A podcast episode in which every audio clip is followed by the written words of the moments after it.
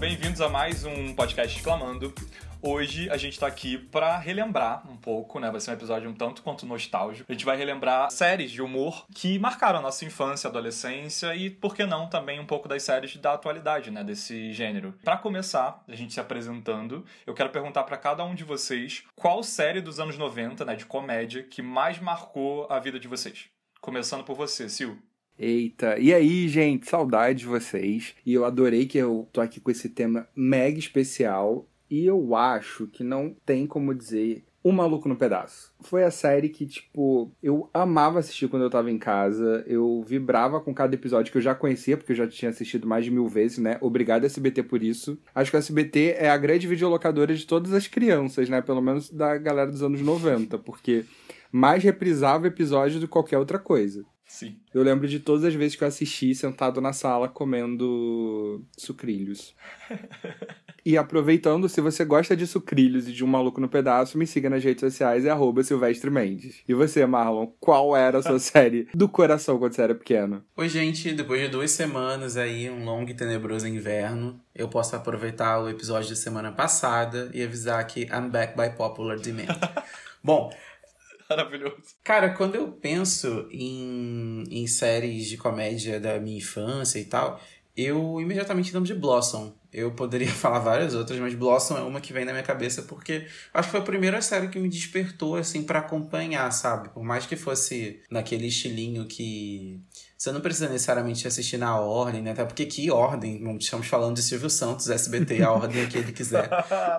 é. Mas ainda assim eu achava muito, muito divertido. Eu acho que é uma personagem que ficou muito na minha cabeça. Tanto ela quanto a Six, quem não lembra da amiga inseparável da Blossom. Sei lá, é uma série que tem quase a minha idade, né? Ela é de 91. Então, é, realmente eu acompanhei muito atrasado, claro, porque quando chegou no Brasil, provavelmente aí a gente já tava no final da série lá nos Estados Unidos. Mas foi muito marcante para mim. Acho que eu nunca falei de Blossom lá, mas eu sou o Marrom Delane Faria do Twitter. Podem me seguir por lá também. Bom, eu me apresentando, eu sou Guilherme Souza, arroba CrazySS nas redes sociais. É difícil para mim, né, sempre decidir uma só coisa. Poderia concordar aqui com os meus companheiros de, de programa. Amo Blossom, Maluco no Pedaço. Quem não gosta, pelo amor de Deus, se você não gosta, por favor, o que aconteceu com você? Mas é, a série que eu escolhi foi Sabrina, Aprendiz de Feiticeira. Para mim, eu acho maravilhoso, me marcou muito, não só os episódios, que, como todo mundo aqui falou, repetia o tempo todo, a gente via os mesmos episódios e mesmo assim continuava lá assistindo e rindo e gostando. Mas os filmes, né, que da Sabrina, que passavam na sessão da tarde sempre, represavam também sempre, dela em Roma, dela em outros países, viajando. E amo, sou até hoje o Salem, para mim um dos melhores personagens de série de comédia. Era simplesmente um boneco bem mal feito, né, na época, enfim, com os efeitos especiais que tínhamos nos anos 90. Mas era super. Meme do Salem lixando a unha. Sim, quem nunca usou esse meme, por favor? Icônico. É, a Netflix chegou a fazer, a gente vai, eu acho que ao longo do episódio, trazer um pouco dessas séries mais atuais. A Netflix fez, né, como todo mundo sabe, uma espécie de reboot da série, não é bem reboot, mas uh, mostrando uma Sabrina mais sombria e tal. E eu, honestamente, não gostei. Saudade da minha Sabrina original. E é isso, inclusive um protesto logo no começo do programa. E seguindo, né, o nosso programa de hoje, e aproveitando que todo um pouco disso que a gente já falou aqui, são, o SBT, né, como o Silvestre bem colocou, foi essa porta de entrada para nossa geração, pra gente consumir essas séries e, de certa forma, essa videolocadora pra gente ficar vendo episódios repetidos, a gente não pode deixar de falar. E para mim também é uma, uma série, uma produção que mexeu muito com a minha vida. Até hoje eu sou muito fã.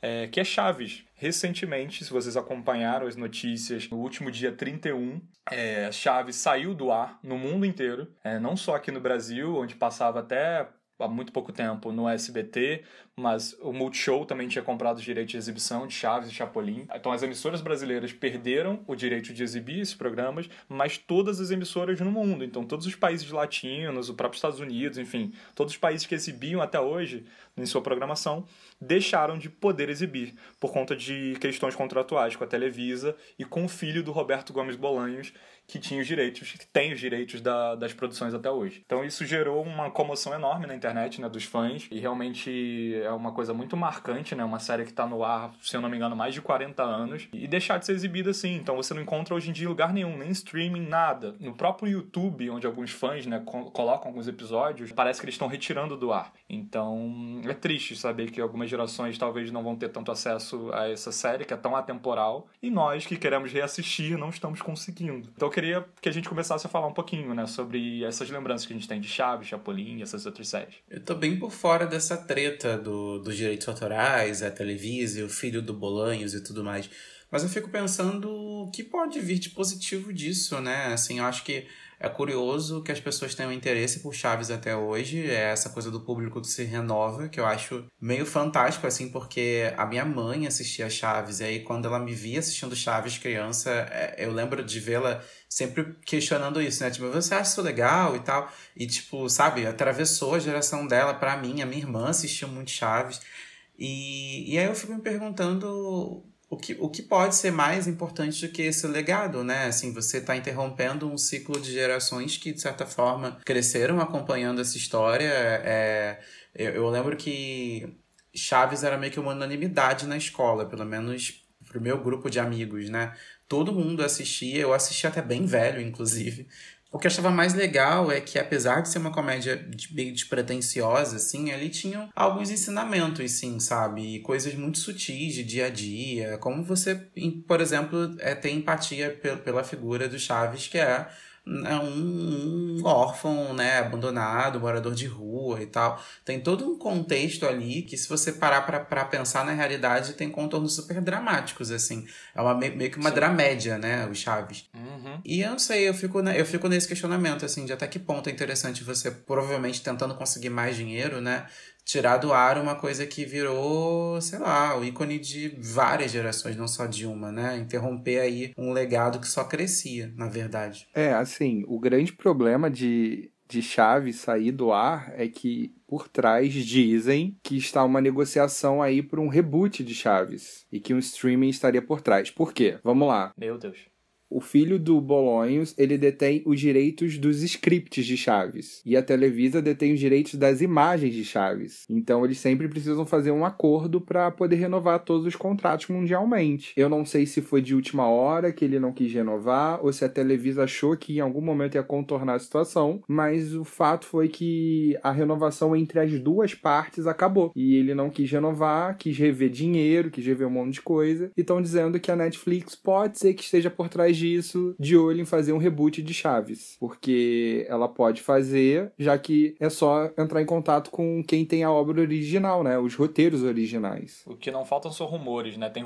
tem outro rumor também que, que fala que ele, né, o filho do Bolanhos, está envolvido num projeto de criar um próprio streaming só da obra do Chespirito, né? Do pai dele. Então estaria todos os episódios possíveis, né, que existem hoje, é, seriam digitalizados. Os episódios de Chaves, de Chapolin, da própria série Chespirito, de todas as outras séries que, que se estenderam né, dessa, desse universo, tem um monte de personagens. Aqui no Brasil a gente viu alguns, o SBT, eu lembro uma época, eu acho que no começo dos anos 2000, se eu não me engano, que eles, eles exibia no final de semana, acho que o programa é X-Espírito, uma coisa assim. Sim. A ideia, talvez, existe esse boato de que vai ter esse streaming próprio, que já foi desmentido, aí tem gente que fala que é uma meia verdade, então a gente fica nessa incerteza, né? Nós, fãs, ficamos nessa incerteza. Eu queria que vocês lembrassem também, assim, episódios que marcaram vocês, de chaves, que a gente não pode deixar de comentar, algum momento engraçado que vocês tenham em relação a chaves. Vou até falar antes que alguém fale na minha frente, porque assim, gente, ser criança nos anos 90 era esperar ansiosamente o dia da reexibição de Chaves em Acapulco. Sim!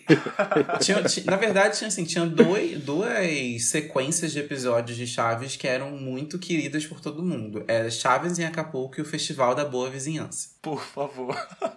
Mamãe querida, meu coração por te bate como um caroço de abacate. São as sequências de Chaves, assim. Acho que Chaves e Acapulco é ainda maior por sair do estúdio, né? É, o mais curioso é que eles conseguiram transportar muito o espírito da vila para esses episódios fora da vila também. Eu não sei, tem, tinha toda uma mágica ali, sabe? Tipo, não dá muito para explicar, mas é um, é um episódio, na verdade são três, se não me engano, né?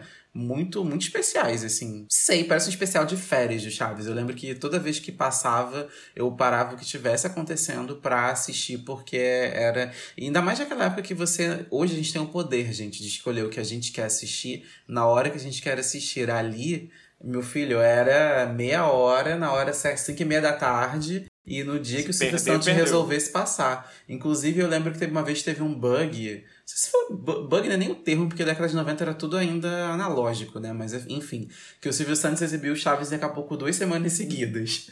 e, e aí as pessoas ficaram meio loucas, porque antes você esperava aí três, quatro meses para reprisar, e aí do nada ele exibiu duas semanas seguidas. Então eu fiz a festa, assisti as duas vezes. É, eu lembro disso também. Sabe o que é melhor do Chaves em Acapulco? É que era Acapulco ou era no Guarujá? ah, sim!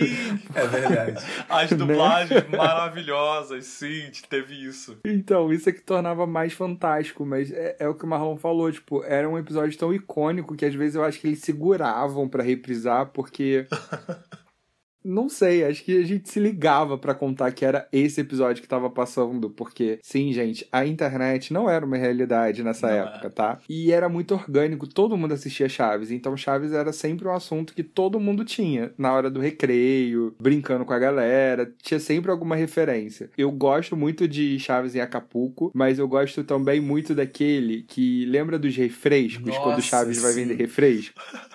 Cara, é, é, é sério. É, são, agora vocês falando, eu fico lembrando, são vários. Esse do, da Barraca dos Refrescos era perfeito, como todos os do restaurante da Dona Florinda. Eu, eu adorava. Sim. Você falou muito bem, Marlon, no começo, quando você citou o Acapulco e tudo mais. Esses episódios fora da vila eram maravilhosos todos. Tem essa série de episódios do restaurante. Tem um que eles gravam na, na frente, assim, a rua, uhum. né? É, da, em frente à vila, que tem um parque de diversões, que é muito bom também. Que tem uma, uma cena icônica da Dona Florinda e o professor Girafales cantando um pro outro na, no carrossel. que é muito engraçado. Parecia que você destravava um novo nível, né? Quando ia pra esses episódios fora Exato. da vila. Sim. Tem o de Natal na casa do seu barriga, que é muito bom. E que, que passava pouquíssimas vezes esse. Muito pouco. Tem o que eles imaginam que estão visitando a casa da bruxa do 71. Um dos Nossa, melhores ever gente. do gato Satanás. Sim. Quem está aí? Outro gato. Tem o episódio do, uh, da casa da Dona Florinda que eles estão vendo novela, que tem o. Só lembro que o seu Madruga era apaixonado pela Maite Proença, isso eu lembro. Sim. E o episódio do, do cinema, que era preferir, é, era melhor ter ido ver o filme do Pelé. Sim. O nome do ator é Hector Bonilha, que ele visitava a vila. Tem o crossover icônico do, do Chapolin visitando Gente. a vila. Vocês lembram disso também? Era um episódio que eu quase nunca passava. Eu ficava doido Sim. pra ver. Sim, isso também era raro nos episódios perdidos de Olha, Chaves. E sobre assim. histórias pessoais com Chaves, além de ficar vendo esse episódio e até pouco tempo atrás, gargalhando com os mesmos episódios, que eu já sabia as falas de cor, todos nós, imagina. Em 2012, se eu não me engano, eu numa viagem para Santa Catarina com a faculdade, num congresso que eu fui, quando eu fazia a faculdade de letras. Eu fui, teve uma exposição, acho que dentro da UFSC, com os quadros, uns artistas, e tinha um artista, se eu não me engano, argentino, que ele fez um quadro pintado assim à mão, lindíssimo, com todos os personagens. Eu acho maravilhoso. Eu tenho esse quadro até hoje, só que tá na casa dos meus pais. E eu fiz questão de comprar. Na época eu acho que ela até era meio cara, mas eu falei, gente, é preciso disso. Não, não tinha nem onde botar no meu quarto nada, mas eu achei maravilhoso. Então eu tenho esse quadro até hoje. Hum, preciso disso. Isso o quê? Um quadro do é, Chaves. Pois é. É, pra vocês verem o nível de. Enfim, do como tem um carinho, assim. Na época eu lembro que foi muito essa sensação, assim. Tinha várias coisas muito bonitas que estavam sendo expostas lá. E eu vi esse do Chaves e me chamou mega atenção. Eu falei, gente, eu preciso. Foi até engraçado que pra trazer depois pro Rio foi um rolo, enfim. para não danificar. Em 2013, eu lembro que eu tava saindo da faculdade, na PUC aqui no Rio por alto, assim, eu fiquei sabendo que tava tendo um evento em Botafogo com a Chiquinha, com a Maria Antonieta Pelas Neves, a atriz que faz a Chiquinha. E aí eu falei, pelo amor de Deus, eu preciso dar um jeito de conseguir ingresso e estar nesse evento. E aí foi todo um rolo, porque eu morava longe. Como eu falei, eu tava na PUC, eu, eu morava na época em Nova Iguaçu. Quem é aqui do Rio vai entender a, a distância de Gávea, Baixada Quem é aqui do Fluminense. Rio entendeu a saga. Né? É toda uma saga. E eu saía à noite, eu saía acho que sete da noite, enfim, da faculdade. Então, Imagina, eu saí, ainda ia pra esse evento, que ia demorar algumas horas, para depois ir para casa, sei lá como, eu ali, enfim, sem carro, sem nada, tô no rolê. E eu consegui, eu fui lá, fiquei na cara de pau na porta, tentando arrumar ingresso. Eu consegui ingresso, assisti, foi maravilhoso, porque eu consegui. Era um evento pequeno até, então eu consegui ficar pertinho dela. Tenho fotos, tem lá no meu Instagram fotos. Se você scrollar até essa época, vai estar tá lá, uma foto com a qualidade péssima da câmera, mas existe esse registro. É... A gente já pode achar o registro e colocar no perfil Olha, do exclamando. É, você ó, vai. Ideia, ideia isso que eu ia falar. Ele vai colocar no perfil do exclamando porque precisamos ver esse registro. Não, e, e, teve toda uma questão, assim, teve uma treta, acho que envolvendo a organização do evento, uma coisa assim, que teve um atraso, e parece que a casa tinha pago, acho que só um certo horário, enfim, teve toda uma confusão, gente, agora que eu tô lembrando. Ah, porque ia ter uma festa eu nesse dia, sim. não é? E aí eles tiveram que. Me vem algo. Assim. Encerrar, sabe? Ela tava se apresentando e aí a produção veio, querida, querida. Tipo, acelera. E aí ficou um climão chato. Então tava um evento super legal. Eu lá, fã, uma galera, tipo, super, meu Deus, acho que está aqui na nossa frente. E ela super interagindo, super fofa com o público. Aí teve esse, esse momento chato. E ela nitidamente ficou chateada com a situação. É, e aí ela saiu, assim, meio triste. Mas foi legal, porque, é, no sentido de que eu, eu vivi isso, pelo menos eu estive ali pertinho dela. Tive essa oportunidade, que para mim vai ficar marcada para sempre. E a dubladora dela, maravilhosa, tava lá. E ela super ficou dando atenção pros fãs. Um tempão depois eu tenho foto foto dela também, posso publicar depois pra vocês verem. Foi incrível, gente. Foi muito legal. Uma experiência que eu acho que qualquer fã de Chaves, assim, gostaria de ter tido. É, o Kiko várias vezes veio aqui no Brasil. O Seu Barriga vem. Eu, eu fui também no evento há, há pouco tempo atrás, acho que ano passado, retrasado, que o Senhor Barriga veio aqui no Rio também. Ai, gente. Misericórdia. Me julguem, mas eu amo. E Chaves puxa todo um filão, porque tem também o Chapolin, né? Eu, cara, eu era dos que preferia, inclusive, Chapolin em relação a Chaves, sabia? Porque o Chapolin tinha um. Não sei, os episódios eles eram mais inteligentes, assim, de certa forma. Chaves era, realmente era pra, pra, pra, assim, desopilar e pensar em nada, em besteira. E desopilar, né? Tipo, de crianças, desopilar. Mas o Chapo... Mas o Chapolin a gente tinha uns episódios mais criança. inteligentes, assim, eu gostava muito. Vou chamar o Marlon de desopilado a partir de é, agora. É, pois é. Nosso podcast. Sim, desopilado. Você lembra de algum episódio marcante do, do Chapolin? Tem vários episódios legais também. Cara, eu não. Eu vou te falar que eu não lembro de um episódio, assim, marcante, mas eu lembro muito dos personagens recorrentes, tipo o, o grande vilão, Tripa Seca, sabe? Vocês lembram disso, gente? Uhum. Eu lembro. Tem o. Um que tem o Mr. Sam, se eu não me engano, também, que é, que é outro super-herói, que é um americano. Vocês lembram disso? Que ele também é tão atrapalhado quanto, que ele fica segurando um saquinho assim de dinheiro. Pois é, quando as pessoas falam em guerra civil, é porque elas não assistiram Chapolin, que já aconteceu lá, ó. Homem de Ferro e Capitão América, que nada. Sim.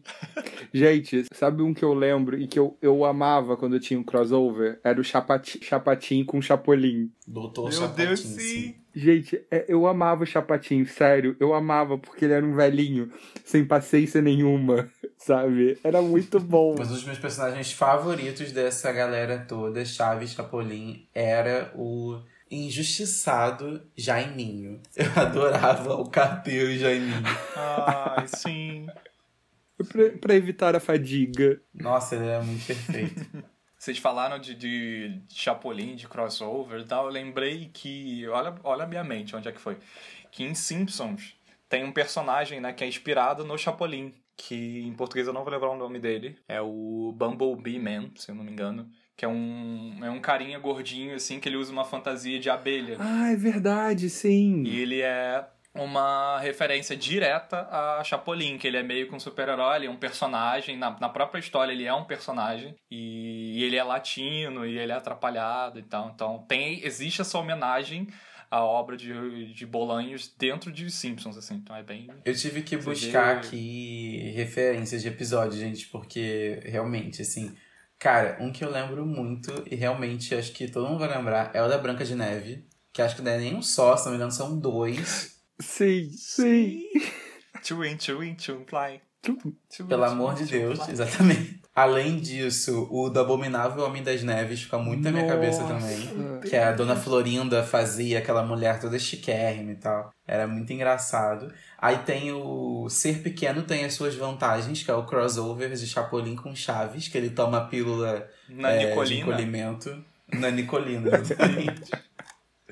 Tem o Romeu e Julieta, que é muito bom Sim, também. Ah, na verdade é Ju, Juleu isso, e Romieta, isso. que é o nome do episódio. gente. Ah, tem muito, gente. É, é, realmente assim. Eu gostava disso, do fato de trazerem referências de outras histórias Sim. pra série, sabe? Tinha da Múmia, tinha vários episódios muito legais, assim. Eu, eu realmente achava mais interessante que Chaves nesse ponto de vista, de que era muito rico, né? Chapolin tinha um universo muito rico em referências. E para mim, pequeno, imagino que pra todo mundo, tinha uma magia muito legal de ver aqueles na cabeça da gente, né? Parece o personagem, que no caso a Dona Florinda, o seu Barriga, o professor Girafales, fazendo outros personagens. Então aquilo era, na minha cabeça era super legal. Tipo, eles tomavam personalidades completamente diferentes. Sim. Era basicamente, sei lá, eles faziam quase um Zorra Uhum. Porque, né, era o mesmo grupo de atores, ou um Saturday Night Live, se for comparar com, a, com os Estados Unidos, era o mesmo grupo de atores e eles sempre faziam ali personagens completamente diferentes, só o Chapolin que era sempre o Chapolin. E para completar esse papo maravilhoso e nostálgico sobre Chaves e Chapolin, eu quero convidar o João Victor Traz Castro, um dos administradores do Fórum Chaves, simplesmente a maior comunidade dedicada à obra do Chespirito,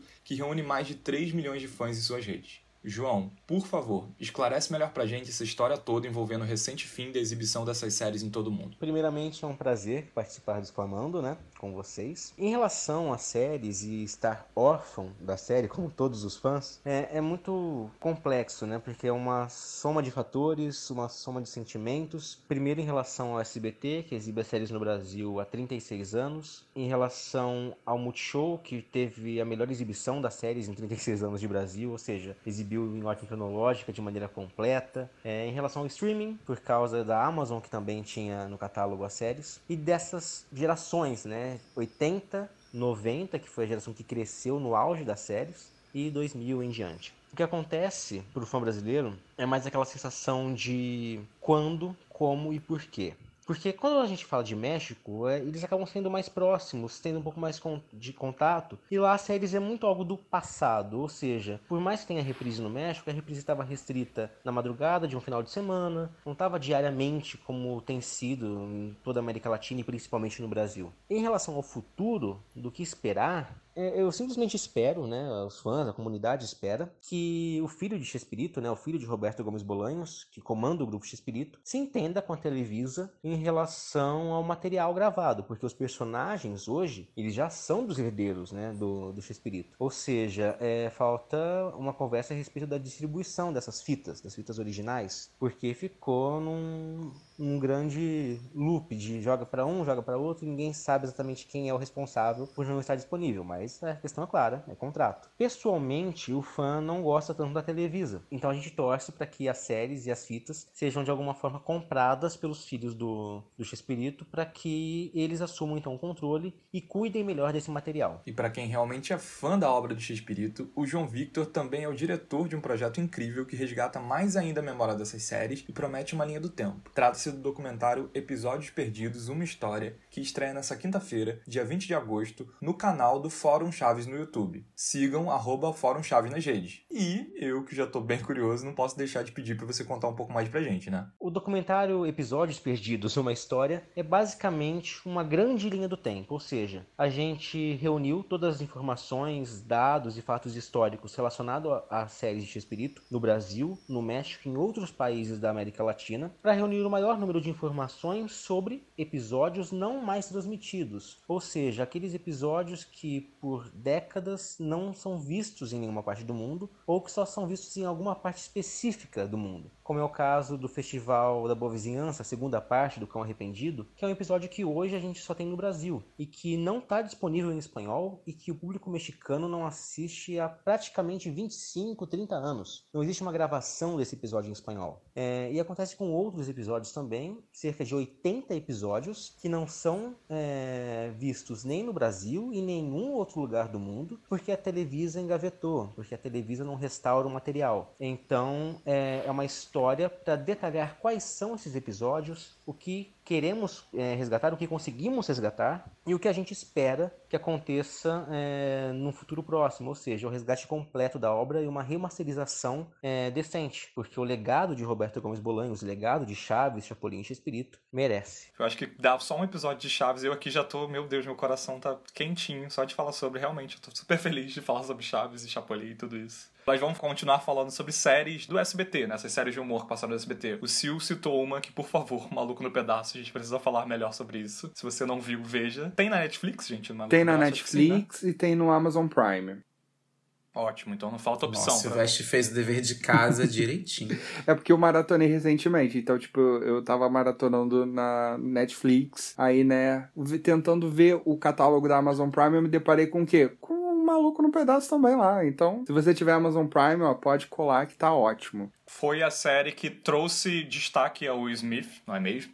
É verdade. Eu tenho uma camiseta que eu comprei nas últimas férias, que é uma brincadeira com o Maluco no Pedaço e o Pequeno Príncipe, que é Little Prince Ai, of Bel Air. Eu adoro essa camiseta. Eu fico muito, eu fico muito puto que a gente tá no meio da quarentena. Eu comprei quando eu tava em Barcelona nas férias, né? Então, tipo, eu não pude usar pra ninguém ver, eu só uso em casa, mas eu gosto tanto dela que eu não consigo não usar. Eu tô quase pegando, a, a, sei lá, tentando pedir pra alguém desenhar a estampa ou encontrar essa estampa e mandar fazer outra, só pra eu usar depois. Porque ela já tá gasta de tanto que eu uso. Eu adoro essa camiseta. Gente, é maravilhoso. É um humor também, acho que atemporal, de certa forma. Tem umas piadas ali muito boas e tem umas críticas uhum. sociais também por dentro. Eu acho que super interessante.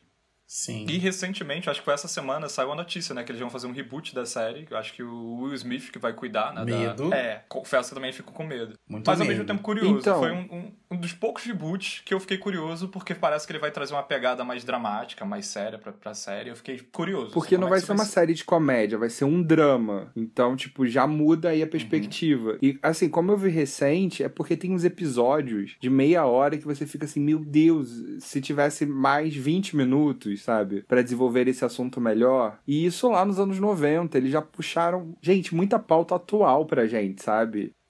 Eu Sim. acho que a gente teve é. o nosso, o Maluco no Pedaço, o que o Will Smith poderia fazer como o personagem, e eu acho que tá na hora dessa nova geração ter um outro o Maluco no Pedaço, sabe? Tipo, ter uma outra pegada, porque é necessário tanto quanto. Eu torço muito para dar certo, mas o meu medo vem principalmente do fato de você sair de uma obra original que é uma comédia para explorar um drama. E eu entendo que seja assim, porque é aquilo que a gente estava até conversando antes de começar a gravar, né? Sobre, enfim, essa coisa da comédia hoje no, no na televisão e tal. Eu não consigo ver aquilo sendo engraçado para as pessoas de hoje, uhum. para a geração atual, né? Então, a saída é você pegar a referência e apostar nos temas sociais que, ele, que ela trazia na época. Só que eu fico com muito medo, porque é aquilo, era, era crítica social, mas sempre foi muito humor humor, né? Então você. Eu não consigo ver o Carlton Banks sendo engraçado daquele jeito dançando, por exemplo, em 2020, sabe? Então é isso que me deixa com um pouco de medo, assim.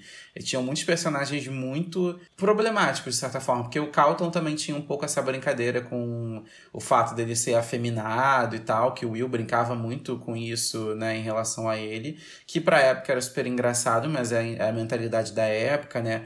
A Hillary uhum. com o fato de ser burra uhum. e ficavam sempre zoando em cima desse estereótipo também. Então, assim, eu tenho umas preocupações. É, assim, eu acho confesso. que a Hillary vai, numa adaptação literal, ela deixa de ser burra e vira fútil só, sabe? Tipo, ela vai virar o quê? Uma influencer.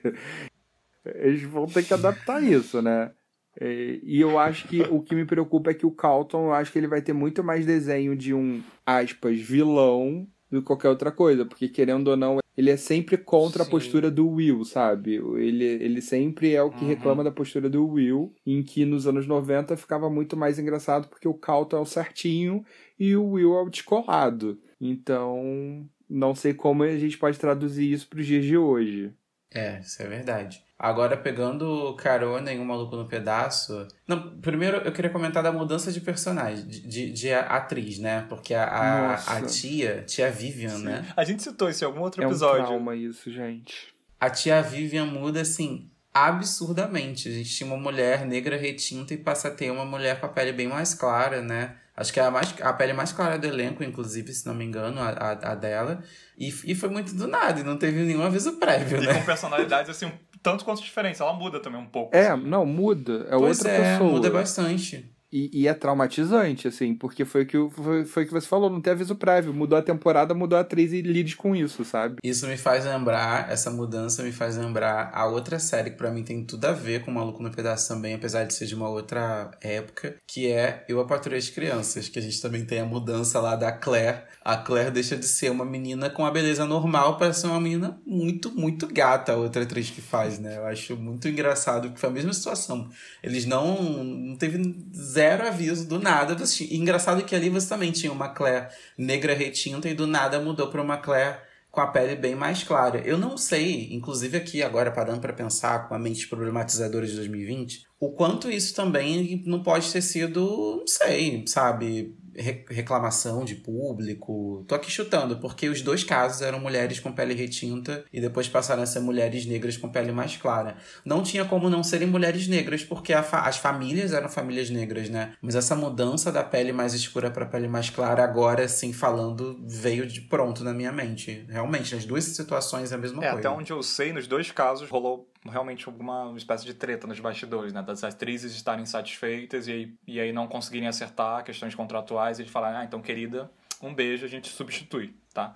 No caso de Eu, a Patroa de Crianças, a atriz, se eu não me engano, ela era menor de idade e a mãe estava insatisfeita com o desenrolar da personagem dela, que tinha algumas cenas e assuntos voltados a temáticas um tanto quanto sexuais. Assim, ela realmente era uma adolescente, então falava uhum. sobre relacionamentos e tal, a primeiro, primeira relação, primeiro isso, primeiro aquilo e tal. E a mãe começou a implicar a ponto de tirar a filha e aí eles ficaram, meu Deus, e agora? A gente precisa arrumar uma outra atriz porque a personagem dela é, é importante pra história. E aí eles não só aproveitaram, contrataram Sim. uma outra atriz, mas eles falaram, ah, quer saber, vamos mudar totalmente a perspectiva dela na, na história. Botaram uma atriz mais velha, né? É, e aí trouxeram uma atriz também bem mais pra frente, assim, ela era muito mais doidinha do que a outra, que era um pouco mais certinha. É, muda a personalidade também, isso que o Sil tinha falado antes, né? A Claire mudou completamente a personalidade. Sim, não, no caso de Um Maluco no Pedaço, o problema foi entre o Will e a atriz que fazia a tia Vivian, porque dizem que Nossa. ela era uma diva nos bastidores, o elenco inteiro odiava ela. Lia Michelle corre aqui. Pois é, bem esse nível. E meio que foi assim, ou ela ou eu. No caso, ou Will Smith ou a tia Vivian. Então, acho no que. No caso, né? personagem título. Pois é. Aí não teve muita escolha, mas quem perdeu foi o público, porque aquela tia Vivian tinha um ótimo desenvolvimento, ela Sim. tinha arcos ela é maravilhosos e foi substituída por uma atriz que, cara, ela fazia figuração. Ela fazia literalmente é, figuração. Exatamente. Ela só era para constar exatamente. que a tia Vivian tava em cena, sabe? Mas... Aproveitando que você falou que ela era uma diva no, nos bastidores, tem um dos episódios que, inclusive, eu tava vendo essa semana, eu acho, no Twitter, tava meio que viralizando. Ah, que é muito bom, é. que ela dançando no cinema. Que ela dançando. É muito perfeito, gente. Por favor, procurem essa cena. Ela fazendo uma coisa. Eu não meio, lembro a sequência. Meio physical, assim, sei lá, com aquelas dancinhas coreografadas, com aquela é. roupa bem anos 90 de meio academia. Flash dance. Isso, muito vibes flash dance. Cara, é muito bom e é icônico, assim, uma coreografia muito maravilhosa. Eu lembro dos passos da coreografia. Não de como eram os passos, é claro. Mas é porque. É... As pessoas não, não estão vendo, mas a gente está. Não é de como eram os passos, mas é que assim, eu lembro que. A principal fala dela nesse episódio era uma sequência de passos que ela repetia, tipo, para decorar. Aí tinha uma coisa no final, que é entre os passos que todo mundo conhece, né? Que ela falava assim, um prende, cruza, puxa e vela. É que ela terminava com a perna. Mas parecia uma... Era muito é, esquisito. Muito bom, muito bom. Mas eu lembro muito disso. Esse episódio é um bem marcante E é numa academia dela, de né? dança, assim. Aí fica uma galera atrás olhando assim, chocada. Meu Deus, ela tá arrasando. Tipo, é, nossa, é muito bom. E ela de fato tava arrasando. Muito, muito, sério, vejam. É, e aí a gente acaba sabendo talvez um pouco do background dessa atriz, né? Porque ela com certeza é dançarina, super, porque ela dançou muito bem. É uma cena muito boa. Sim. É, seguindo com essas séries do SBT, por favor, a gente precisa falar sobre Três é Demais, gente. Eu amava Três é Demais muito. Muito, muito, muito. Que depois teve a Netflix, né? Trouxe essa maravilha para nós, que foi a continuação, já com o elenco ali crescido, participações especiais. É muito legal ver, eu gosto, tanto da versão antiga quanto a nova. É um dos casos que eu, pelo menos na minha opinião, eu acho que eles não estragaram, né? A gente vive com esse medo de reboots, de continuações, de, de ganchos, assim, e eu acho que não estragaram. É muito bom. Quais lembranças vocês têm de 3 é demais? Principal é, é das gêmeas Olsen, né? Eu não, não consigo. Sei lá, para mim a série é muito focada nelas. Apesar de ser uma personagem só, é a Michelle, é, é né? É só uma personagem. Eles dividiam nas gravações, mas né? elas, elas revezavam, Ashley, né? Revezavam, mas era um personagem só. E elas eram muito pequenas, né? Muito, muito. Eu lembro muito delas. E mas eu também lembro, e essa é a parte engraçada para mim, eu lembro, não lembro tanto assim da história em si, tá? Mas que eram três é, crianças, né? Em escadinha ali, da mais nova para a mais velha, e três homens, né? O pai e os dois tios, isso. não era isso? Isso. E se para cada criança tinha uma personalidade muito bem definida, nos adultos também tinha muito isso. Eu lembro que eu ficava muito ligado nessa questão, assim. Uhum você conseguia transportar a personalidade das crianças para cada adulto. Então, assim, tipo, o tio mais doidinho, que era o Joey, se não me engano, ele era muito a vibe da, da Michelle. Era completamente a vibe Sim. da Michelle. E, e, e ia nessa sequência. O do meio era a vibe da Stephanie, se não me engano. Que é a, a, a filha do meio. E o pai era total a filha mais a velha. DJ. Então tinha muito essa essa brincadeira. Que é até o que a também. continuação que a Netflix fez traz, né? Porque a DJ acaba assumindo o controle da família. Ela, ela vira, o papel do ela pai, vira né? esse papel do pai ali que organiza a bagunça. E ela cumpre super bem o papel. E eu que aproveitando que você falou dos tios, eu vou eu tô aqui nesse podcast sempre me é, revelando coisas Eu sei, eu até imagino que você vai falar. Joey. Te... Ai, meu não. Deus. Tio, é o, o Jesse. quem, gente, quem não? Ah, é, né, Joey? É tio Jesse. Não, mas tem o Joey também. O Joey é o tio bobalhão, que tem o fantoche. Mas eu quis dizer o Jesse, que é o mais é, novo. que era o, o cabelo, o cabelo, né? É tipo, o John Stamos. O Rockstar. Isso, o Rockstar ali e tal, motoqueiro.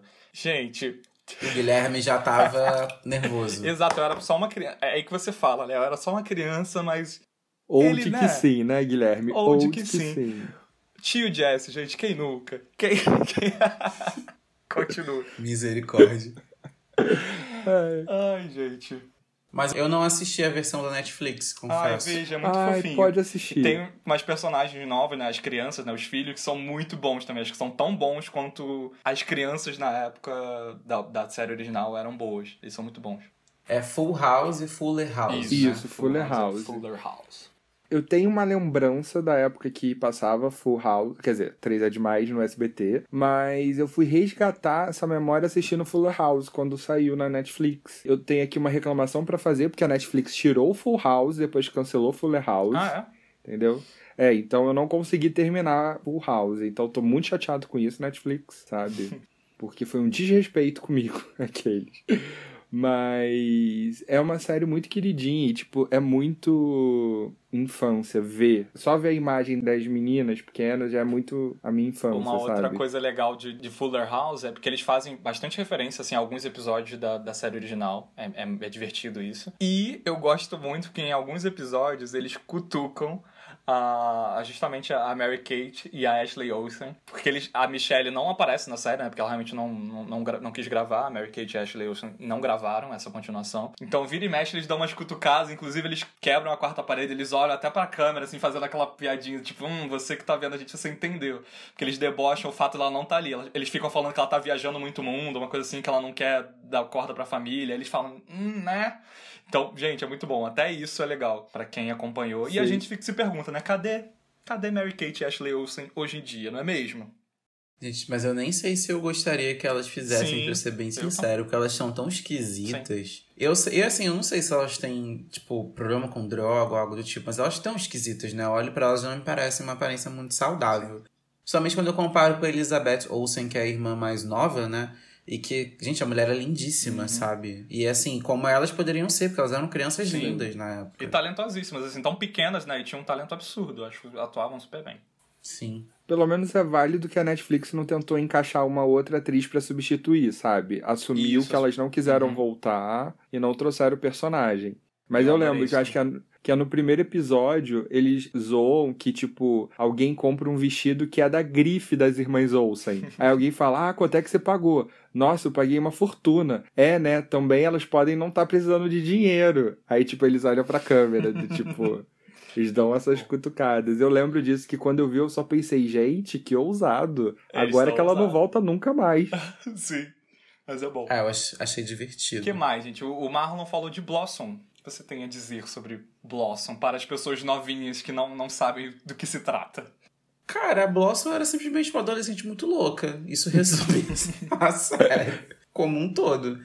Completamente louca. Isso, assim, já fica muito claro isso desde a abertura, né? Eu acho a abertura de Blossom uma das coisas mais incríveis. Acho que é a coisa mais anos, anos 90 dos anos 90. Porque é ela dançando em, com várias roupas, hora sapateando, hora dançando como uma rapper. É, é muito doido. A amizade dela com a Six é o que mais me marca na, na história, na verdade. Porque a Six é uma, consegue ser mais louca que a Blossom, porque a Blossom é uma louca inteligente, entre muitas aspas. A Six é uma louca já com aquele estereótipo da burra que, infelizmente, nos anos 90 era uma coisa muito comum, é, né? Sempre tinha. Toda Mas, série, né? Sempre tinha. Cara, a dobradinha das duas era muito sensacional, assim. Eu realmente é, é uma série que falava sobre absolutamente nada em específico, mas que por algum motivo prendia a gente. Eu acho que tem muito a ver também com a atriz, né? A Maim Bialik, não sei se estou falando o nome dela errado, mas é, é um nome bem esquisito mesmo. A gente conseguiu vê-la de, de novo recentemente, recentemente, entre muitas aspas, em The Big Bang Theory, né? Ela Sim. faz a Amy Farrah Fowler, que é a, a namorada do, do, do Sheldon. Sheldon. E, cara, que atriz incrível. Acho muito legal ver também como uma atriz que ela ficou muito tempo sem fazer muita coisa, né? Pelo menos pro grande público, assim. Como ela continuou uma boa atriz, porque ela em The Big Theory é, é extremamente engraçada. Eu acho que ela é um dos melhores personagens, para ser bem sincero. Ela consegue superar muito, muitos caras do elenco masculino da série, né? Sim. O elenco feminino de, de The Big Bang Theory era muito bom. Uhum. Vamos, vamos combinar, né? Sim. né? Acho que elas conseguiam ali fazer uma frente aos, aos rapazes muito forte. Porque eu, particularmente, só achava engraçados mesmo o Jim Parsons, né? O Sheldon e o ator que fazia o Raj. Os outros eu não achava tanta graça, assim. Mas quando eu soube que ela retornaria é, às telas com, com essa série, eu fui pesquisar a Blossom para rever alguns episódios. Mas assim, já tem bastante tempo, então continuo sem lembrar de muita coisa. Mas era a melhor série sobre nada que podia existir, assim. Porque... Se eu não me engano, existe, me corrijam se eu estiver errado, mas existe uma história também de que querem é, fazer uma continuação de Blossom, talvez esteja até gravando. É, eu lembro de ter lido alguma coisa sobre. E que era uma ideia também dela mais velha e, e, teria o elenco, grande parte do elenco original. Parece que isso vai acontecer. Então, Nossa. fãs de Blossom. Pra trazer uma referência para vocês de mais ou menos como era o estilo da Blossom, pra quem não sabe, cara, a, acho que a parte mais curiosa disso tudo é que na época em que Blossom começou no SBT, a Eliana estava se firmando como apresentadora infantil, né? Foi bem lá, lá atrás mesmo. E eu tenho certeza, eu tô aqui assim, ninguém me disse isso, tá? Mas eu tô colocando todas as minhas fichas no fato de que as roupas, o figurino que a Eliana usava era completamente inspirado em Blossom. O que, que era Eliana nos anos 90? Era um chapéu colorido é, não um chapéu grande, tipo de cowboy, mas era um chapéuzinho colorido e muitas flores. Ela tinha flor em tudo quanto é lugar. E isso era exatamente o estilo de roupa que a Blossom usava, sabe? E era ali na mesma época. Só que, óbvio, para chegar aqui no Brasil, Blossom já era exibida lá fora há algum tempo. Tenho certeza que Silvio Santos olhou assim e falou: Hum, essa série faz sucesso. Eliana, vem cá, minha filha, toma essa roupa aqui, veste ela. o Blossom Verso. Blossom. É, Blossom Verso. É muito, esse chapéu era muito marcante da Eliana, né? Chapéu e flor, chapéu e flor. Era sempre ela, a imagem dela era essa. Eu esqueci até o nome desse modelo de chapéu, que inclusive voltou à moda há pouco tempo, se eu não me engano, a Boca Rosa usou bastante e ainda usa aí nas.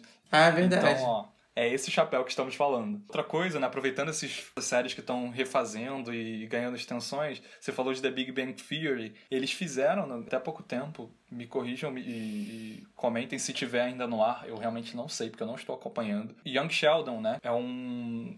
É um prequel. É um prequel, exato, do, do Sheldon criança. Vocês chegaram a acompanhar? Vocês gostaram? Eu não vi.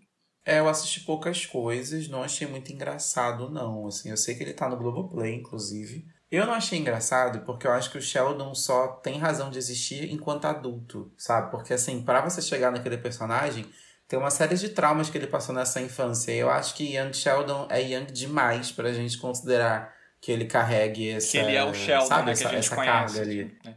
É, exatamente. Principalmente que o Sheldon sempre tem uma fala dele muito boa no, no seriado. Que alguém fala assim: Você é maluco? Ele fala: Eu não sou, minha mãe me testou. Nossa. adoro e aí eu não consigo ver isso no Young Sheldon, sabe? Eu acho que tentaram forçar ali uma versão mais nova do Sheldon, simplesmente, quando na verdade eu acho que não devia ser exatamente isso. Eu acho que ele foi uma criança, não normal, óbvio, mas uma criança. E ali eu vejo um adulto vestido, uma criança vestida de Atuando, adulto. Atuando, né, como um adulto, sim, concordo. É. Que a série ainda tá no ar, foi renovada, vai ter a quarta temporada, só não sabemos como é que tá isso por conta do Covid, né, gente? Que ainda existe, ainda tá aí. Eu sei que tem uma galera saindo sem máscara já, já, já retomando uma vida normal que não existe, tá? Só pra relembrar isso aí. É bom. Se você estiver na rua, isso. de máscara, né? Inclusive, a gente tá aqui fazendo um puta serviço, dando várias séries para você assistir o que? No conforto do celular. Exatamente. Sabe? Exatamente, é isso. Sem sair gente. de casa. Porque Maratone não é séries. fácil pra ninguém, tá, gente? Então, por favor, faça seu papel, pense nos outros, tenha empatia a quem tá respeitando a quarentena. Dessas séries que a gente citou, acho que só não dá pra assistir O Maluco no, o Maluco no Pedaço, não. É Eu, a Patroa das Crianças, que eu comentei até alguns episódios atrás Sim. que não, não sei se tem algum streaming, confesso. E a própria Blossom, né, que também não... Acho que é tão antiguinha também que é difícil encontrar, até por conta de qualidade e tal. Sim. Tempo da TV quadrada, né, gente? É, exatamente. tipo, acho que é por isso que até ela não chega aqui. Se só agora a gente tá começando a ter séries antigas, porque, tipo, acho que o Maluco no Pedaço tem porque já tava em streaming nos Estados Unidos, né? Ah, não sei nem se Blossom tá lá fora em streaming. Porque Ah, tem algumas séries bem sim. antigas que não estão por conta de direitos e um monte de coisa. É verdade. Bom, se a gente for continuar falando de séries do SBT, ok que a gente já saiu um pouco disso, mas tem muito mais. Tem Alfio é Teimoso, tem Arnold, tem um monte de série. A gente ficaria também... Punk. Sim, Punk, a levada da breca. Por favor. Ó, e, e Punk sim vai ter um reboot. Um- uma continuação agora com a Punk mesmo. Mãe Não e cuidando de, de filhos. Eu não lembro das quantos. Panquinhas. Eu não consigo imaginar, gente. Também não, confesso que não, mas vamos acompanhar. Então, saindo um pouco de SBT, a gente não pode deixar de falar de Todo Mundo Odeia o Chris, gente. Que série perfeita. É muito bom. Piadas também, aquilo que você via episódio repetido, passava na Record, se eu não me engano, vários episódios repetidos, e eu morria de rir, pelo menos da mesma forma. Hoje em dia está disponível no Globoplay, então se você não viu, por favor, veja a maratona, que é muito legal. Tem uma ação que a atriz que, que interpreta a mãe do Chris Rochelle. isso, que faz a Rochelle, obrigado. O Globoplay nas redes sociais soltou, que é uma chamada de vídeo, assim, da atriz conversando, então é bem divertido. Vale a pena. Que lembrança de episódio, momento de todo mundo odeia o Chris, vocês lembram? Ah, o episódio da linguiça, gente. é o melhor episódio dessa série. Eu lembro que eles estão indo comer e aí o Julius ele fica muito puto porque não tem nenhuma proteína na mesa. Aí ele fala: Olha o meu tamanho, você acha que eu sou um homem de comer sem comer carne? Eu tenho que ter carne, não sei o quê. Ela fala, mas não tem carne porque a carne estava muito cara. Aí no, no- na refeição seguinte, ela aparece com uma travessa de linguiças. E aí todo mundo come, exceto a Tônia, que descobre que não suporta linguiça. Ela tá saindo já da mesa, deixou um monte de linguiça no prato. Quando a mãe fala, volta aqui, você só vai sair daqui quando terminar a linguiça. Ela, mas eu não suporto linguiça. Aí ela, e eu não suporto você. Meu Deus. Rochelle sempre dá, sempre sutil em suas palavras. Esse aqui na cena seguinte, tá de manhã já, a Rochelle chega na, na cozinha e a Tônia tá lá sentada e fecha o prato, cheio de linguiça. O legal dessa série é que ela, ela retrata a infância, se eu não me engano, né, do Chris Rock, do, do humorista. Também tem umas críticas sociais, umas coisas ali, tanto quanto dramáticas, né, envolvendo o, o desenrolar da história, relacionado ao preconceito na escola, o fato dele ser negro, é, numa, num bairro pobre dos Estados Unidos. Então é bem interessante, assim, vai- é muito legal a gente acompanhar. Inclusive, não sei até que ponto é verdade, mas eu li uma vez que a série acabou, né, sem um, um final propriamente, porque na história de vida original dele, é, se eu não me engano, o pai dele morre e ele não quis, tipo, tocar muito nesse ponto e tornar a série uma coisa realmente muito triste. Ele queria guardar realmente aqueles momentos divertidos ali, que inclusive são muito bons. Todos os personagens são maravilhosos. O Julius, que é esse pai dele, que a Rochelle faz questão de falar toda vez que ele tem dois empregos e que ele é super mão de vaca, é uma figura por si só muito maravilhosa, interpretado pelo maravilhoso Terry Crew, de As Branquelas. Então, por favor, parênteses para As Branquelas, que não é série, mas é um filme. Cara, que parece ser um cara super simpático na vida real, né? Eu sempre vejo umas paradas dele de Instagram, de Twitter, que bombam, assim, sempre rola um meme. Ah, Acho que ele ficou muito mais famoso no Brasil por As Branquelas, até porque Cris chegou depois pra gente Sim. aqui, né? Mas as branquelas, o famoso Latrell, que todo mundo lembra da cena de dança icônica dele. Gente, é um personagem muito bom. Realmente é um dos melhores personagens do, do, do filme. E na série não fica atrás. Outro episódio que fica muito claro na minha mente, assim, sobre Todo Mundo Odeia o Chris, é o episódio do, do perfume, do puro voodoo. Nossa, sim. Eu lembrei dos produtos Ivone um perf... também. Tem um perfume super famoso, né, que é, tipo, muito chique na história, chamado Puro Voodoo. e que o Chris quer presentear a mãe dele com um presente especial Dia das Mães e ele resolve comprar um puro voodoo, mas ele não tem essa grana. Ele compra um puro voodoo fake. Ela usa e dá uma mega alergia, né? e aí viu no inferno que ela descobre que o perfume é falso e ela tava amando o Chris, que o Chris deu um presente ótimo pra ela. Cara, a Rochelle, no final das contas, é minha personagem favorita. Sim. De todo mundo odeia o Chris. Porque eu adoro quando ela tá em qualquer trabalho, que ela sempre tá em vários trabalhos diferentes e ela fala: Eu não preciso disso, meu marido tem dois empregos. então ela sempre se demitia. No episódio da Salsicha, eu lembro que ela se demite porque ela tá de garçonete e alguém pede a conta pra ela. Ela fala: Eu sou obrigada a te dar a conta? Faz você a sua conta. Ela é muito boa, muito boa. O Terry Crews também, né, pra, pra galera que não, não conhece Todo Mundo Odeia o Chris, ele tá em Brooklyn Nine-Nine, né? Ele é um dos principais personagens ali de Brooklyn Nine-Nine, que é uma série que até hoje tá é. fazendo maior sucesso tá na Netflix, se eu não me engano, até a sexta temporada. Parece que a sétima não vai entrar no catálogo, por conta de alguma questão aí também de direitos. Eu acho que a Warner ou a HBO vai pegar e vai exibir. Então os fãs estão meio insatisfeitos com essa história, mas tá lá, é muito legal. Dança das cadeiras. Fala ali, né, de uma delegacia, do, é puro pastelão, assim, mas é bem divertido. Recomendamos também Brooklyn Nine-Nine. Ah, eu vou trazer aqui a comparação. São três séries que sempre fazem comparações entre elas, é, que não dá para não falar, né? A gente acabou nem, coment... nem colocando na pauta do programa Friends, Seinfeld, How I Met Your Mother. São três séries de gerações diferentes, né? Que cada um tem a sua preferência ali.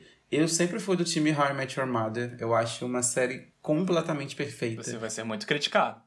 Ué, mas aí azar de quem criticar, só vir com argumentos. Tô brincando.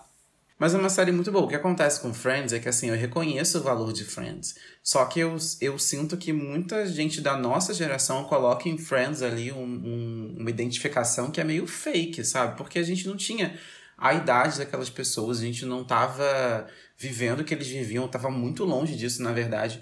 E a realidade americana e brasileira é completamente diferente. Acho que How I Met Your Mother, ele já era um pouco mais próximo em idade, né? A gente tava ali, pelo menos eu terminei de assistir How I Met Your Mother, eu já tava formado na faculdade. Então, para mim, era uma realidade muito mais palpável do que Friends, que eu era lá um fedelho, sabe? E eu acho personagens muito mais críveis, eles são menos rasos. Friends, eu acho todo mundo muito rasinho, assim, sabe? Eu acho que é uma série histórica, não, não, não tenho o que falar, né? Friends Sim. marcou história fez, fez a, o olhar para a comédia mudar muito, mas eu sinto que a importância dela é muito mais essa, né, de ser um marco do que necessariamente o que ela trouxe em si enquanto conteúdo. Eu acho que tudo que veio depois dela, que bebe diretamente da fonte dela, obviamente, eu acho que realmente a Mother bebe absurdamente de Friends, mas acho que eles conseguiram transformar em algo que fica mais inesquecível enquanto história em si.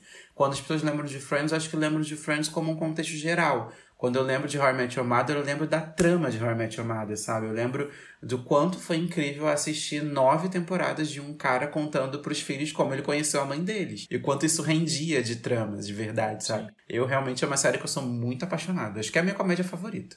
Friends não é a minha comédia favorita. Eu admito que Friends foi muito importante, mas eu tentei assistir algumas vezes obviamente, tipo, antes desse hype, antes de assistir Netflix, né? Lá atrás e já não me prendeu. Então é uma série que eu acho divertida, mas não é a minha série do coração de comédia, sabe? De amigos, pelo menos, assim. Sim. Na verdade, a minha é, é um pouco, entre aspas, mais recente e meio obscura, porque não está disponível no streaming, mas é Happy Endings, que foi uma série que falava sobre amigos. Era incrível, porque tinha humor muito muito próprio, sabe? Tô chocado. Dizem, dizem que a ABC está de olho para trazer a série de volta, mas isso aí eu já não sei se vai acontecer. Porém, é uma série muito do coração. Ela foi de 2011 a 2013. Eu lembro dela, passava na Warner aqui no. Na Warner ou na Sony aqui no Brasil? Eu não sei, eu assisti, assistia no calendário americano.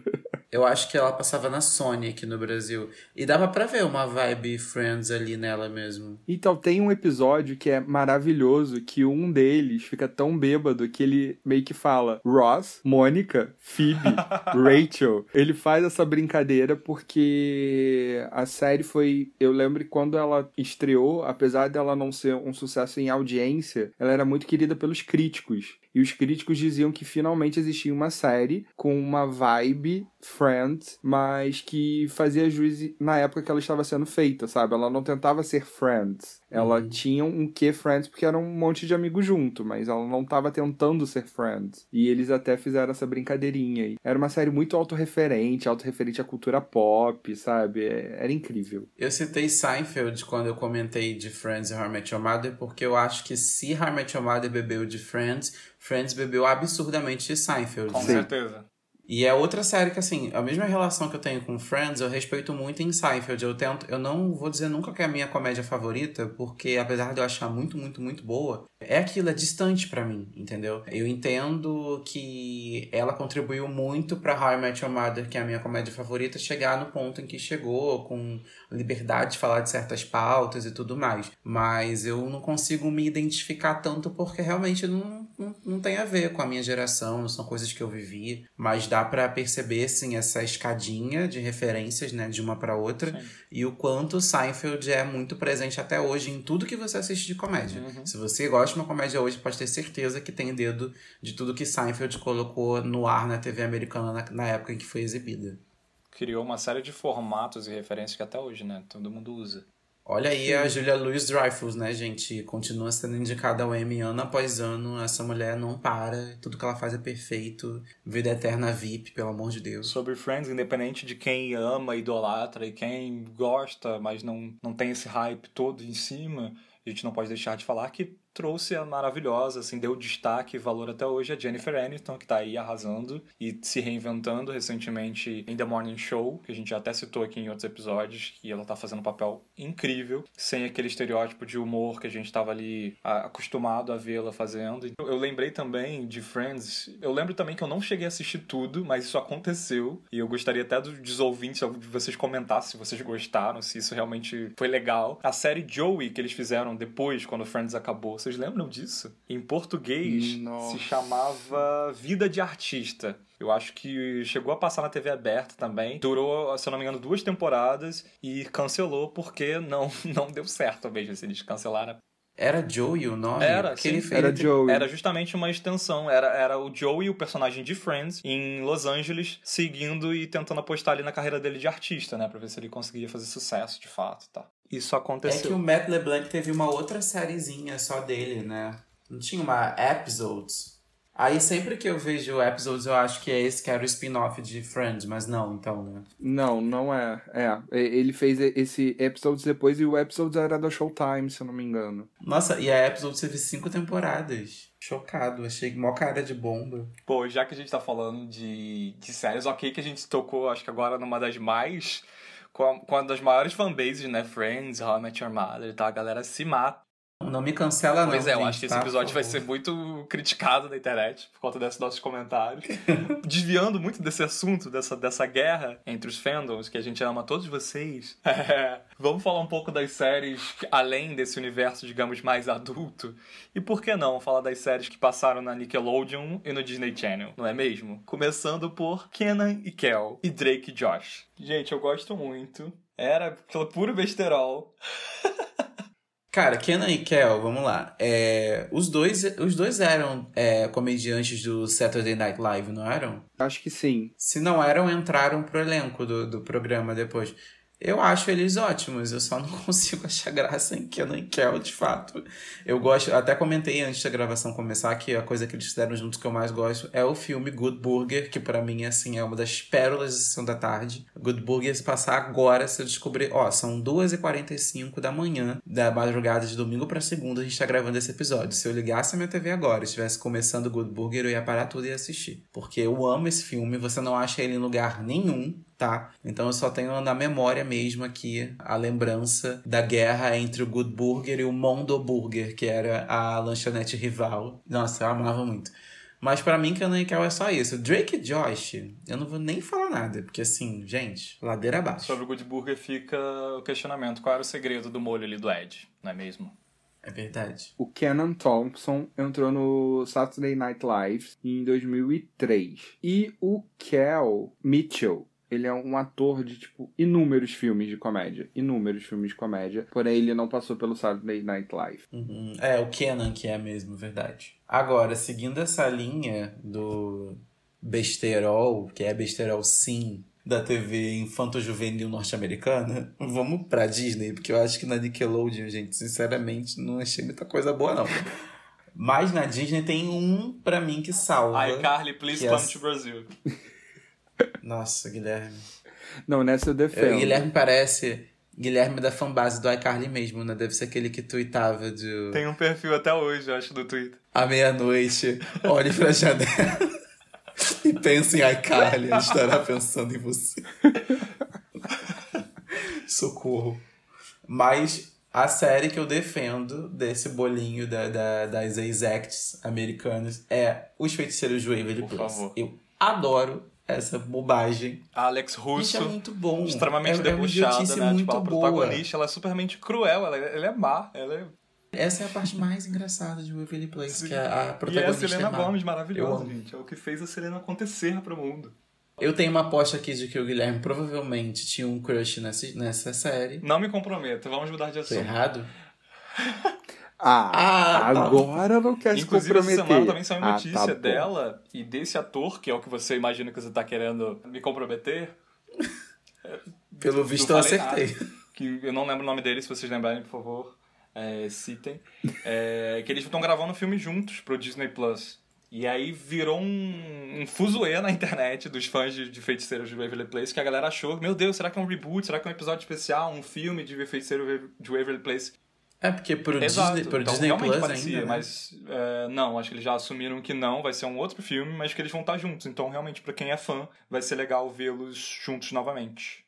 Fanservice. Até parece que agora eles vão fazer um reboot ou um episódio especial de Natal dos feiticeiros. Depois desse, disso tudo. Disney, eu te conheço. Reboot eu acho over, mas episódio de Natal eu acho bem legal. E tem filmes também dos feiticeiros de Waverly Place. Eu lembro que na própria Disney Channel passavam uns filmezinhos. Tem um ou dois, se eu não me engano. E teve um que é, não é nem tão antigo assim. Que é um inclusive. Alex versus Alex também. É o David Isso, Henry. Faz o Justin Russell, que é o irmão da Alex. Então eles vão estar juntos em um filme da Disney Plus, que chega em novembro no Brasil. Já que a gente tá falando de Disney Channel, de séries, né? Por esse humor pastelão, é, adolescente, infantil, não pode deixar de falar, por favor, de As Visões da Raven. Gente, Raven Baxter que personagem perfeita. Até hoje, vários memes, várias pessoas usam né, os memes da, da Raven até hoje. Eu acho divertidíssimo. É uma série que, além do próprio besterol que tem ali nos episódios, também tem algumas críticas sociais, algumas coisas bem legais. É, tem um episódio que eu lembro que ela fala abertamente sobre racismo é, e é bem interessante, porque se eu não me engano a Raven ela trabalha com moda, né? Ela tem um jeito ali bem peculiar de, de produzir roupas e tal, mas ela, enfim, é o trabalho dela e ela tenta, acho que um emprego numa, numa grande rede de, de varejo, assim, de moda. A própria série, se eu não me engano, eles fizeram uma brincadeira que é do nome, assim, da marca, associado a um nome de uma marca que realmente existe é, e faz sucesso até hoje. E a Raven sofre um preconceito de ela não é contratada justamente pelo fato de ela ser negra. Tem toda uma questão, ali no episódio ela fala disso, ela sofre ali na pele, ela se questiona de algumas coisas, tem o amigo dela também. Então é bem legal, também é uma série que tem humor, mas tem umas coisinhas assim por trás pra gente pensar. E é muito legal. A música, português que não vou cantar pro Marlon não debochar da minha cara, mas é muito marcante, é super divertido.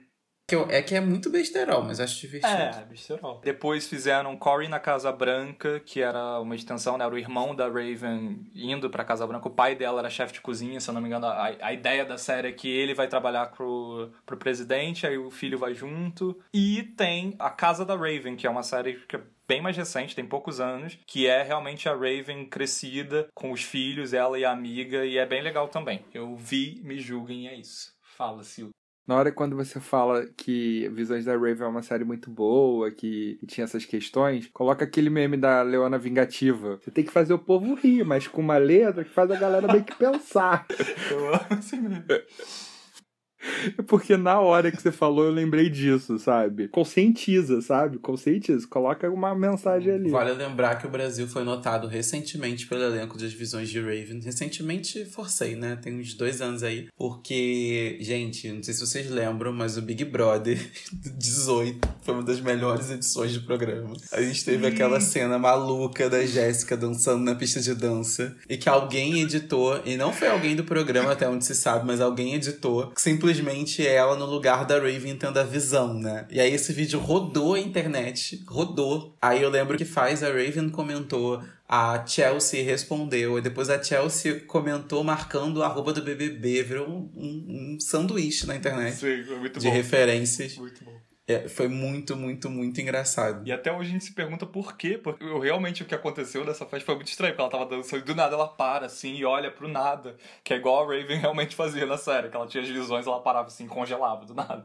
Então fica aí o questionamento também. E os fãs de, de, de BBB maravilhosos fazendo esses memes incríveis, que nesse caso chegou a um nível maior, que foi da, das próprias atrizes. Quero falar muito rápido aqui de Hannah Montana, que né, trouxe a, a, maravilhosa Miley Cyrus para o mundo. é também tremendo numa besteira do início ao fim. Eu só queria citar por ter a Miley Cyrus, que inclusive lançou a última música agora essa semana. Por favor, deem stream para Midnight Sky. É muito, muito bom. Ela tá, acho que, num momento muito bom da carreira dela. Embora eu esteja chateado que ela não, não queira lançar um álbum. E se fosse um álbum nessa mesma pegada, seria incrível, incrível, incrível. Taque streaming na lenda, gente. Taque streaming, por favor. Cara, Hannah Montana eu acho que teve essa função, né? Que é apresentar a Miley pro mundo. Porque realmente eu acho uma série muito ruim. Mas. Cara, eu acho a Miley muito talentosa. Isso é muito doido, porque. Eu tenho certeza que esse talento todo já estava dentro dela naquela época também, mas realmente acho que ela conseguiu fazer depois da série. Inclusive, muitas vezes eu esqueço que ela saiu de Hannah Montana, o que é uma coisa muito louca, visto que ela realmente só era conhecida por isso durante muito tempo. Então, para quem não entende por que, que a Miley teve uma era bangers, acho que a explicação tá aí. Foi justamente pra gente parar de enxergá-la como sendo a menina Hannah Montana. Sim. Eu realmente esqueci. E é divertido que ela mesma, até hoje, para divulgar as coisas dela, ela usa memes e coisas da própria Hannah Montana montando. Então ela brinca com isso mesmo também, então é divertido. Esse humor, esse deboche de Dona Miley Cyrus. Dona da voz. Bom, a gente falou sobre séries antigas, nostálgicas ali, anos 90. A gente falou de algumas séries dos anos 2000, começo dos anos 2000. A gente falou de algumas séries besterol ali, na época é, que a gente era já adolescente, Disney Channel, Nickelodeon. Vamos agora recomendar algumas séries atuais ou recentes que a gente gosta muito, a gente tem um carinho e que você que tá ouvindo a gente não pode deixar de ver. A série que eu tenho para indicar é a série Special. Ela tá na Netflix. Eu, particularmente, particularmente acho uma série muito boa, muito interessante. Ela traz a pauta de um personagem, o protagonista, que é o Ryan, com paralisia cerebral, e ele é um homem gay. A trama mostra ele como um jovem adulto se descobrindo, se inserindo no mercado de trabalho, passando por algumas dificuldades do primeiro relacionamento e tentando, enfim, enfrentar as dificuldades que a gente enfrenta. Então é bem interessante. E é o Ryan O'Connell que faz o protagonista, ele é o autor de um livro que justamente retrata essa história dele, da vida dele. Foi lançado em 2015, se eu não me engano, esse livro. E ele é o produtor executivo, ele atua, ele dirige, ele escreve, ele faz tudo da série. Então, assim, isso por si só já é muito maneiro. E é uma série bem curtinha, são poucos episódios, talvez uns oito episódios, são todos bem curtos, dá para maratonar rápido. A Netflix já confirmou que vai ter uma segunda temporada. Eu tô bastante ansioso, mas como todos nós sabemos, né, por conta do, da toda a pandemia, várias séries estão sendo adiadas, gravações foram interrompidas. E vale a pena ver. Eu tenho a impressão de que os algoritmos também não ajudam a gente se deparar com ela, mas sério, procurem. Special, vale muito a pena mesmo. E vocês?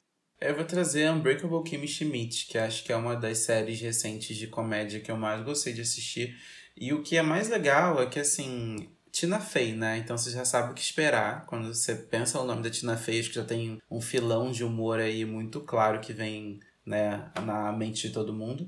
Mas é que ela tem uma habilidade muito curiosa para escrever umas histórias bizarras, mas que estão muito bem fundamentadas. Porque como em Kimi Schmidt, a personagem principal e algumas outras mulheres passam um tempo isoladas no mundo, acreditando que o mundo teria acabado, então, quando ela sai né, do bunker, que ela está escondida na história, e descobre que o mundo, na verdade, continua existindo como sempre existiu, na verdade, algumas coisinhas mudaram, mas o mundo está lá, é, você tem aí a, o argumento perfeito para você pirar em várias histórias, porque assim, a mulher ficou completamente perdida, presa né, né, nesse bunker. Então, quando ela sai, ela encontra um mundo que né, as pessoas são outras, o tempo passou, enfim. E, cara, que personagens incríveis. Acho que todos os personagens fixos de Kimi Schmidt são muito perfeitos. Desde a mulher para quem ela trabalha, até a louca que aluga a casa para ela, até o Titus, que é tipo o amigo dela, que é maravilhoso. São assim, são personagens muito, muito, muito marcantes. Eu acho que é, foi um, uma tentativa muito bem sucedida de, de rejuvenescer a, a o humor e para mim funcionou super bem. A atriz não é uma atriz que eu conheço de outros papéis, e isso eu acho muito bom pra comédia, na verdade, porque você não fica esperando Comparando, ver. Comparando, né? Exatamente, sabe? E, e principalmente porque deu espaço para esse ator brilhante, que eu vou tentar caçar o nome dele aqui, porque o Titus é assim, gente, sério. E o nome dele é Titus. Nossa, é, é Titus Burgess. Enfim. Mas o nome do ator é o nome do personagem. O espaço que deram para ele é muito, muito curioso, assim, porque ele foi crescendo no gosto das pessoas mesmo, sabe? É, é de fato, eu via Kim Schmidt para ver o Titus. Inclusive, a Netflix coloca ele no banner da, da série, de tão rouba a cena que, né, que, ele, que ele é né, nessa comédia. Nossa, o Titus é perfeito, gente. Ele é perfeito.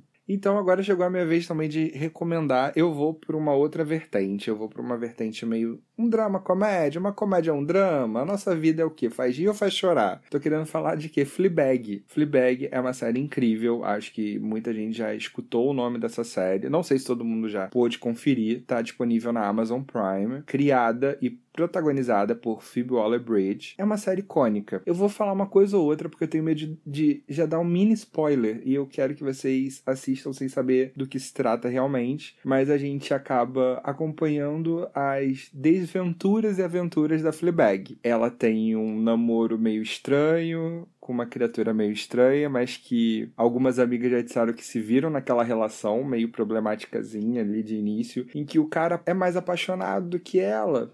Pode ser, pode ser que ela esteja se defendendo um pouco por coisas do passado, vai saber, né? É a vida. Mas só tem duas temporadas, seis episódios, entre 30 e 40 minutinhos só. Cara, é incrível. Me agradeçam depois, por favor. É isso, espero que com o episódio de hoje, né, que a gente passou por várias décadas, foi e voltou. Como foi fluindo aqui, a gente foi relembrando de muita coisa junto durante essa gravação. Espero que você tenha entrado nessa bagunça com a gente também, viajado, relembrado de algumas séries que você assistiu e conhecido outras séries que você você não sabia ou que você não tinha dado play ainda, que você goste, fala com a gente, manda um feedback, fala o que, que você assistiu, o que, que você gostou, critica a gente também, só não cancela a gente, por favor. Siga a gente nas redes sociais, a gente tá no Instagram e no Twitter como exclamando. Lembrem que o nosso exclamando é sem o ezinho inicial, então exclamando. Ou no nosso site também, você pode ouvir todos os episódios no exclamando.com barra podcast. Mande seu feedback, lá no Instagram você pode mandar áudio pra gente, tá, pra quem sabe você participar do nosso programa. Foi um prazer prazer. Me sigam também,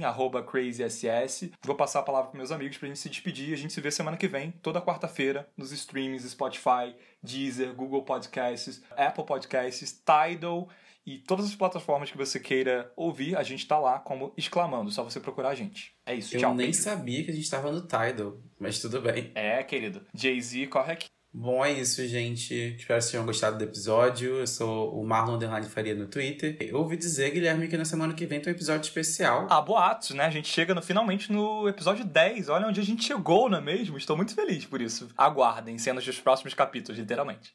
É isso. Ok, gente, eu adorei esse retorno com esse episódio, ainda mais com o Marlon voltando, né? Depois de um. De, um, de umas de férias. Umas férias.